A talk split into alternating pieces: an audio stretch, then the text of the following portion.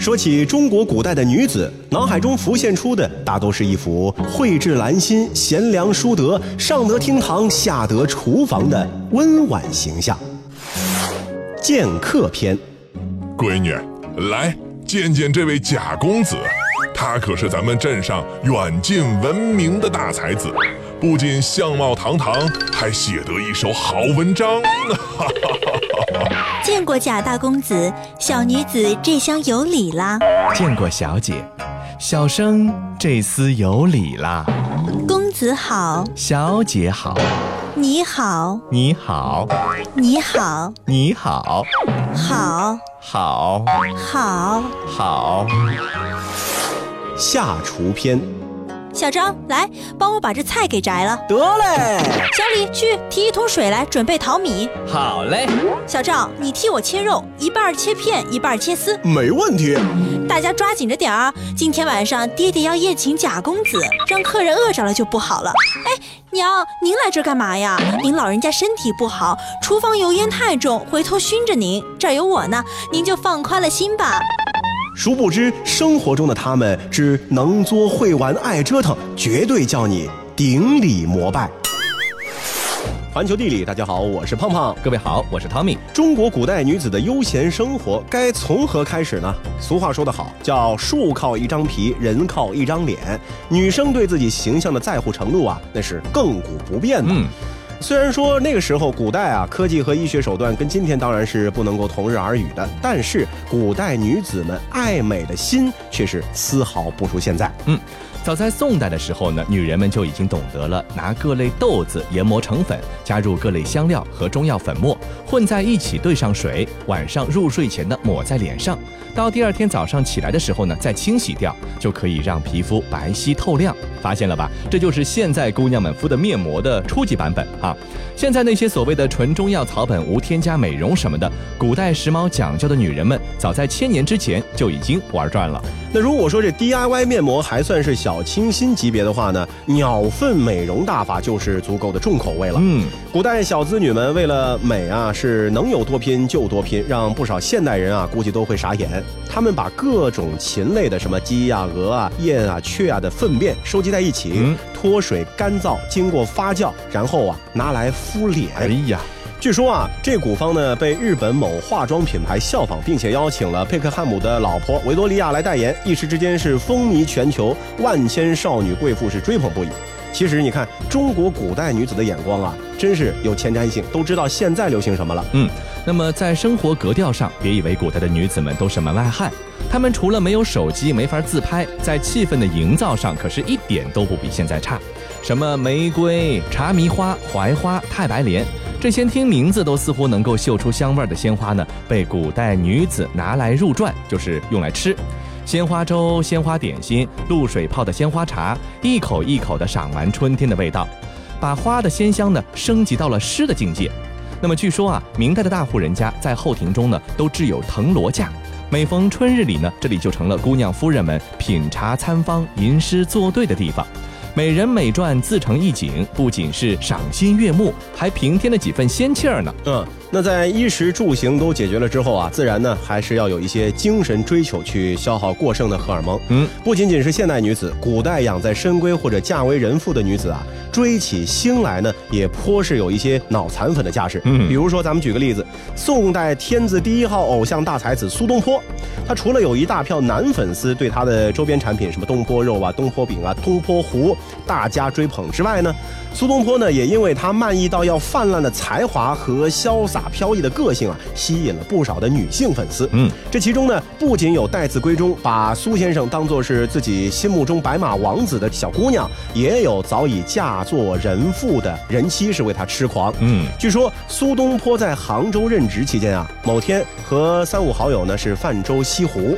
被他的一个中年女粉丝啊是发现了。这个时候啊，中年女粉丝立刻丢下了老公，还有这个公公婆婆，只身一人雇着船去拜谒苏先生，并且啊，亲自为先生抚筝弄琴，还向苏先生求诗啊，相当的任性。是啊，那其实不只是中国古代的女子爱生活、会生活，中国古代社会中人们的一些休闲娱乐方式，还在很大程度上影响到了周边国家，甚至是全世界。现如今颇受欢迎的高尔夫球运动呢，它的发源地据考证，很可能就是在咱们中国。关于高尔夫的起源呢，在学术界呢，基本上是有三个说法啊，分别是源于苏格兰说、源于荷兰说和源于中国说。那么这高尔夫球源于苏格兰的说法呢，目前接受的人群呢比较多，而源于荷兰的说法呢，因为有很多没有办法佐证的历史疑点，所以基本上没有什么人是采纳的。是，而起源中国的说法中呢，高尔夫的原型锤丸出现的时间啊是非常早的，也有很多的历史材料呢佐证锤丸的存在盛行以及传入欧洲啊，所以说起源中国的说法呢，也是日渐被更多的人信服。行走小百科，锤丸是一种用棍击球入窝的运动，由唐代的步打发展而来，在宋代的时候正式被称为锤丸。锤丸出现的具体时间难以考证，但是锤丸的使用手册《丸经》中明确提到，宋徽宗、金章宗都爱锤丸，甚以锦囊，皆以彩棒，碾玉坠顶，设金圆鞭。这就说明了，起码在宋徽宗的时候，锤丸就已经存在了。要证明锤丸是高尔夫的原型呢，就绕不开它的前身步打。步打呢，本来最开始的时候啊是骑在马上打的，又叫做骑打。那后来呢，妇女群体开始加入到这项运动当中。那为了能够满足更多人玩的需求，就发展到了在地面上徒步打了。玩不打的时候啊，以球打入对方的球门呢，获胜，有点类似现在的这个曲棍球。嗯，不打对于场地呢没有很大的要求。王建的这个诗“殿前铺设两边楼，寒食宫人不打球”，说的呢就是宫女们在殿前空地上玩不打的情形。那么到了宋代，不打呢就越发盛行，也衍生出了一些新的规则和方式。一是要击打入窝，就是这个球穴；二是呢，对于场地也有了要求。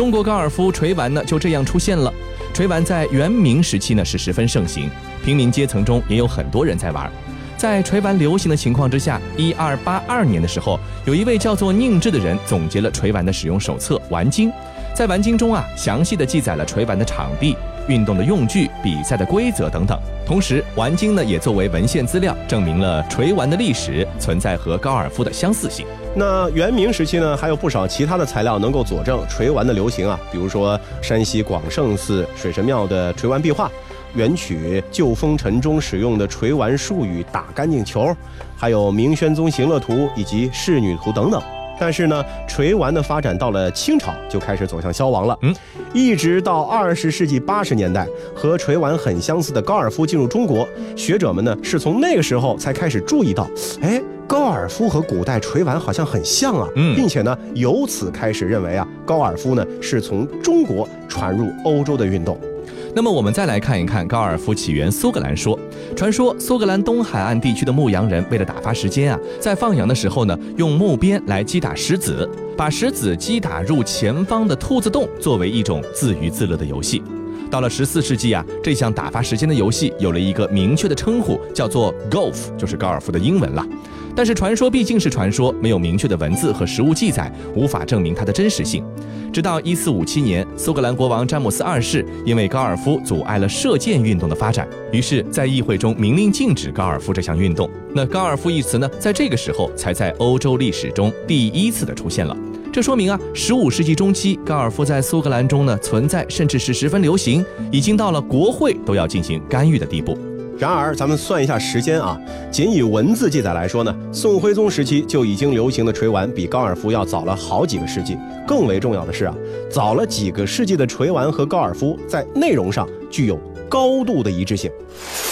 锤丸需要将丸击打入窝，高尔夫也要击球入穴，锤丸场地上有标志旗，高尔夫场地上也有标志旗，锤丸利用不同地形，平的、不平的，高尔夫也利用不同地形，平的、不平的，锤丸中的鸡窝相对，高尔夫的起点球穴也相对，锤丸球棒根据用途有不同的分类，高尔夫球棒也根据用途不同而有所分别，真的好像，其实好像简直就是一模一样。啊！弟弟，我的好弟弟，找你找的好辛苦。啊，哥哥，我的好哥哥，想你想的好忧心。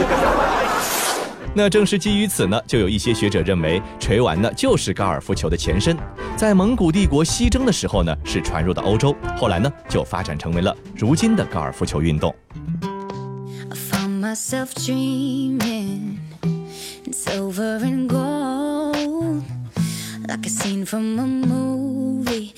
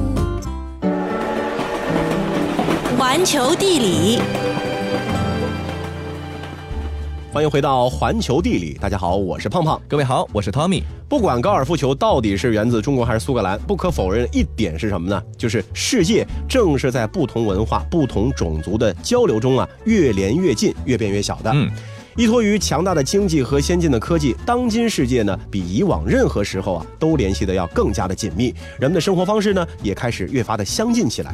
在中国啊，每天的用餐时刻都能够看到一群身穿红、蓝、黄制服的这个外卖小哥啊，头戴安全帽，脚踏电瓶车，穿梭在城市的大街小巷，为人们呢送去一份份可口的饭菜。而在亚洲另一边，南亚的一些国家，每周一到周六呢，被称为达巴瓦拉的人啊，也是活跃在当地的街头巷尾，为当地的用户呢是提供风雨无阻的送餐服务。嗯，不过呢，如果你以为啊，这和咱们今天街头上随处可见的外卖小哥如出一辙，那么你就错了。因为这项传统服务呢，已经在南亚的很多地方呢流传了一百二十五年。达巴瓦拉的创想呢，是始于英国对南亚的殖民时期。当时呢，很多来到殖民地的英国人不喜欢当地食物，因此呢，一项把午餐从他们的家中直接送到工作地点的服务呢，就应运而生了。后来呢，独立的南亚各国摆脱了殖民统治，但是达巴瓦拉的这个工种呢，却没有因此消亡。当地的商务人士呢，是达巴瓦拉的主要客户。另外，富裕家庭雇佣他们把午餐送到学校给上学的孩子的情况也日渐增多。购买这样的服务，一个月支付的费用大概也就在八十元人民币左右。世界真奇妙。在南亚一些人口密集的城市，很多人每天的工作和学习都需要搭乘城郊铁路通勤。面对于洪水一般的早高峰人流，自己提着餐盒自然是有诸多不便，而且主妇也赶不及一大早在丈夫孩子出门前准备好午餐。达巴瓦拉的存在就完美解决了这些矛盾。除了周日之外的每天上午十点开始，达巴瓦拉会去每个客户点取餐，然后在附近火车站将餐盒进行分拣，并通过非高峰时段的火车送达不同目的地的火车站。到达目的地火车站之后，再经过一轮分拣，由不同的达巴瓦拉送往不同的地区，最终于下午一点之前送达。整个流程时间严格控制在三小时以内，所以不少客户收到的饭菜仍然是热着的。那梳理一下达巴瓦拉的工作，我们不难发现，和现在咱们中国的快递物流行业非常相似，整个流程设计的非常的高效。虽然说达巴瓦拉所从事的这项工作报酬不高，大概呢一个月也就人民币一千二百元左右，并且大部分达巴瓦拉呢都是半文盲的体力劳动者，但是他们创造了简单的色彩代码来作为识别系统，整个系统对所有的达巴瓦拉来说呢都是非常容易理解的，却没有一个外人能够对此完全破译。那这个呢，也是大幅度的提高了分拣环节的一个工作效率。另外啊，达巴瓦拉的工作呢，依赖于团队合作和时间管理，每个从业人员平等的伙伴关系呢，不会产生内耗的办公室政治，和客户之间的口头协议呢，也得益于人和人之间的一个相互的信任，而不是白纸黑字的保障。普通的当地市民在火车站和大街上看到骑着自行车或者拉着板车或者徒步的达巴瓦拉呢，也会主动的进行礼让。正是因为这些特征的构成，才使得达巴瓦拉这种几乎完全依靠传统的人力物流网格啊，失误率仅仅只有六百万分之一。嗯，直观一点说呢，就是整座城市一年才会送错十份饭，而现代企业推崇的这个六西格玛标准允许的失误率啊，是它的四十倍。那“民以食为天”啊，是一句放之四海而皆准的话。毕竟饿着肚子干什么都没力气。如果说忙碌的工作日没有太多的时间分配给美食，只能点一份外卖充饥的话，那在休闲的周末就是要犒劳自己的一个好机会了。千万不要辜负了周末的好时光，去和美味来一次难忘的约会吧。说起闪电的女儿，你会想到谁呢？嗯神奇女侠用一招闪电神力一转全局，打败了大反派阿瑞斯。不是不是，我们今天要说的和电影是没有关系的啊。要说的这个闪电的女儿呢，比电影当中的更厉害，因为啊，在进入成熟期的时候，它周围的植物都会出现烧焦的现象，嗯小草更是直接枯萎，它的这个气味呢，更是像闪电一般，会印象深刻，但是却让你难以捉摸。那说了半天，到底说什么呢？就是可食用的钻石松露。一直被各种松露的副产品冲击口鼻肠胃的你呢，是不是对于它的庐山真面目其实抱以很大的好奇心？其实啊，刚出土的松露籽实体呢是像块儿状的，可以小如花生，也可能是大如手球。幼时呢是内部白色，质地均匀，成熟之后变成深黑色，具有色泽较浅的大理石状的纹理。不过它的美妙之处就在于它带有干果的香气。这种长相难看，但是却散发着微妙的、使人无法抗拒香气的快菌，让人类呢是迷了上千年。嗯直接啊可以追忆到古罗马的王公贵族的餐桌上。法国著名的美食家布里亚·萨瓦兰在他的著作《味觉生理学》中啊，更是盛赞松露是厨房的钻石。位于东欧和南欧交界处的克罗地亚，不仅是拥有迷人的风景，还是生产松露的美味之源。克罗地亚盛产黑松露和白松露，世界上最大的松露呢，就是在这里被发现的。那尤为重要的一点是啊，不像在其他国家那样，松露的收获有季节的局限，这里的松露呢是全年收获。每年的十一月到第二年的三月是黑松露最好的收获季节，而更为稀有的白松露呢，一年中只有九到十一月才能够在克罗地亚的北部被挖掘到。森林是克罗地亚的国有财产，所以说任何人都可以去找松露。当地人依靠狗或者是猪来寻找松露。白松露的价格非常的昂贵，一安士要五十五美元。其不菲的价格的原因在于什么呢？就是在于松露啊，不能像菌菇一样的人工种植，又最好能在挖出来之后三天就被食用，就有点这个《西游记》里人参果的意思啊，嗯很难得到。克罗地亚呢是拥有世界上面积最大的白松露产地，叫做伊斯特拉的白松露森林。山上小镇莫托文，十四世纪时候由威尼斯人建造，是著名的松露镇。当地人发现松露呢大多会生长在栗树或者说橡树的根系附近，于是就在发现过松露的地方大量种植栗树和橡树。经过四五年之后，就会形成一个新的松露生长区。寻松猎人呢就会在松露生长的季节去采挖松露。现在大多寻松猎人呢都是几代人传承下来的，大部分都有了自家的松露园。游客如果前来拜访呢，必须把车停在山脚之下，然后步行上山，以免打扰了寻松猎人的松露园。嗯，那高贵的松露呢，就像人类之中的王者，其他的食材都应该屈从于它，不要用那些具有强烈口感和刺鼻香气的食物和松露混合食用，那样松露的香味可能会被这些气味所掩盖，那将是一种可怕的浪费。在克罗地亚，最被大家所喜好的奢华下饭材料就是松露。每年十月份，在克罗地亚的伊斯特拉半岛的布泽特小镇都要举办为期两个月的松露节。到那个时候啊，你就会有机会品尝到各种以松露为名的美食，什么松露冰激凌、松露奶酪、松露蛋糕、松露橄榄油、松露通心粉、松露酱、松露巧克力等等等等。所以说，吃货们必须要去扫荡品味一番。当然了，如果不是在十月去克罗地亚呢，你也不用沮丧。萨格勒布作为克罗地亚的首都和交通枢纽要地，自然呢也是体验松露的一个好地方。在萨格勒布的大街上啊，随便找一家餐馆，点一份松露通心粉，一定能够让你从鼻腔到肠胃得到满满的救赎。